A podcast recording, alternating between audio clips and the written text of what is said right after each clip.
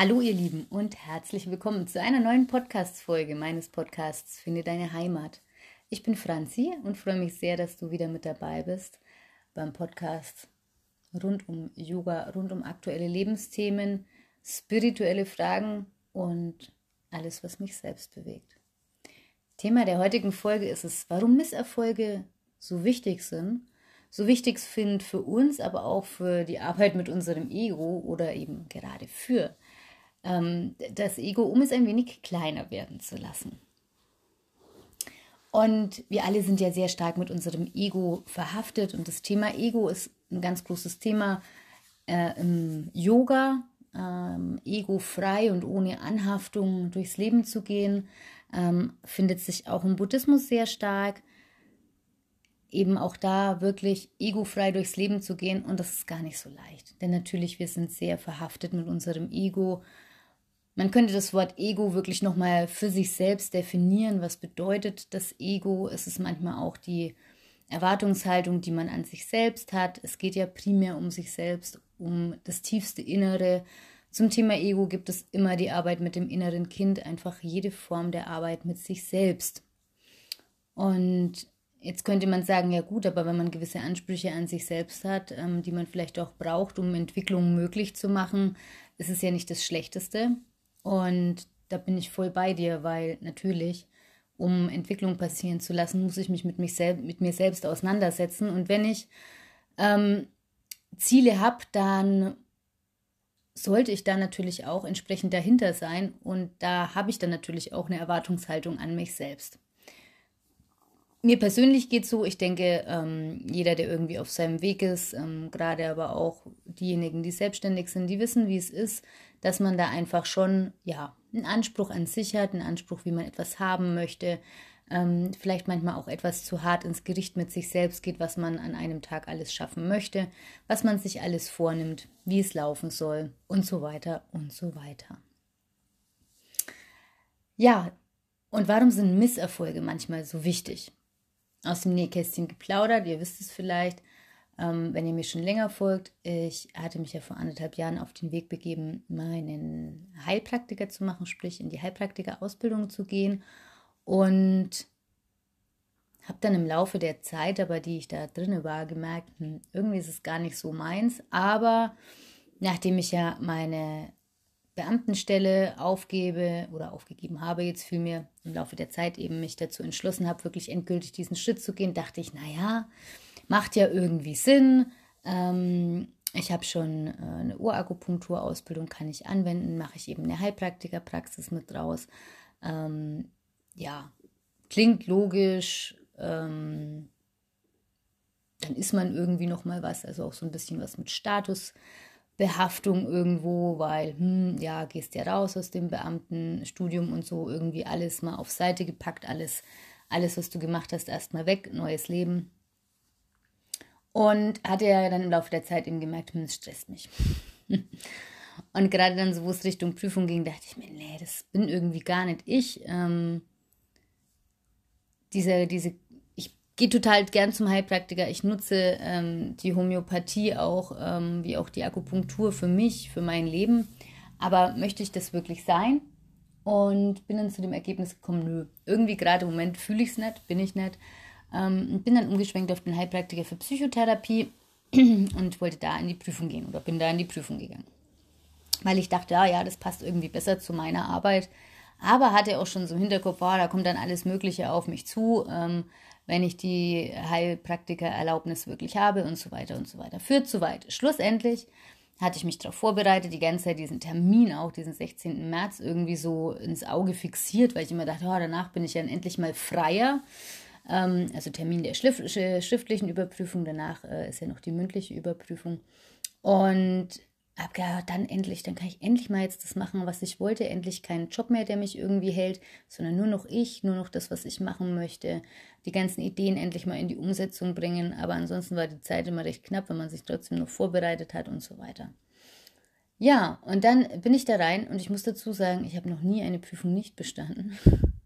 sondern bisher hat alles aufs erste Mal immer stressfrei funktioniert. Also ähm, Abi, Studium, Ausbildung, Führerschein, ähm, Jagdprüfung, keine Ahnung, alles. Und dachte mir, okay, das ziehen wir jetzt irgendwie durch, jetzt schauen wir halt mal, was wird, bin da ohne große Erwartungen rein. Und tatsächlich hat es knapp nicht gereicht. Weil die Fragen, bei denen ich mir unsicher war, die hatte ich richtig, habe sie durchgestrichen und habe die falschen genommen. Ist mir noch nie in meinem Leben passiert. Ähm, und dann am Nachmittag, als ich wieder zu Hause war, kann man die Prüfungen äh, dann auch schon einsehen. Ähm, abgehalten werden die ja beim Landratsamt. Und ich habe erwartet, dass es mich schon irgendwie trifft oder dass ich schon für einen Moment auch ähm, geschockt, niedergeschlagen, keine Ahnung was bin.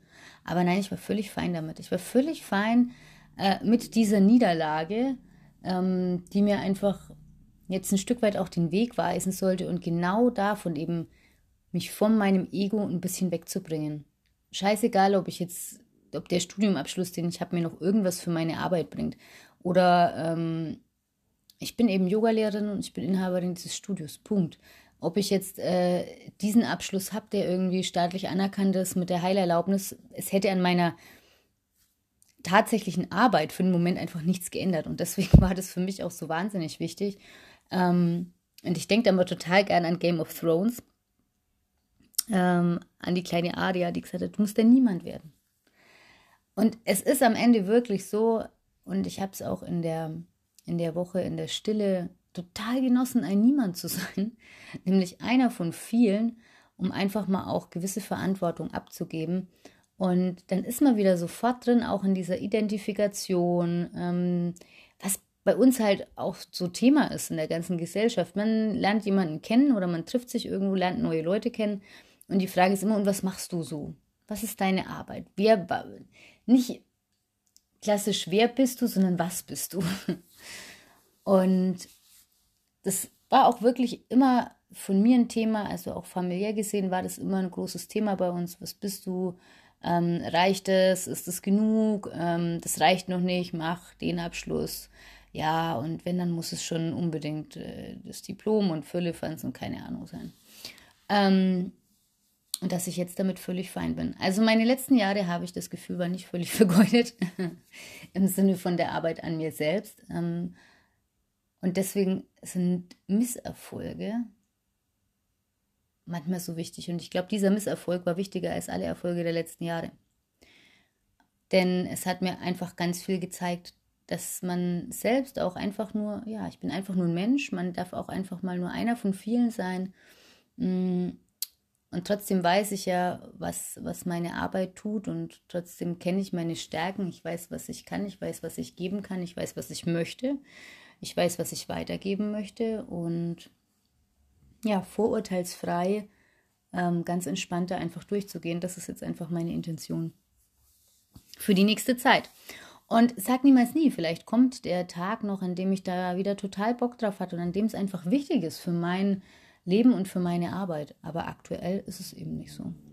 Und deswegen kann ich euch nur empfehlen, wenn es Misserfolge gibt, hinterfragt die. Macht euch da wirklich Gedanken drüber, warum das jetzt so ist.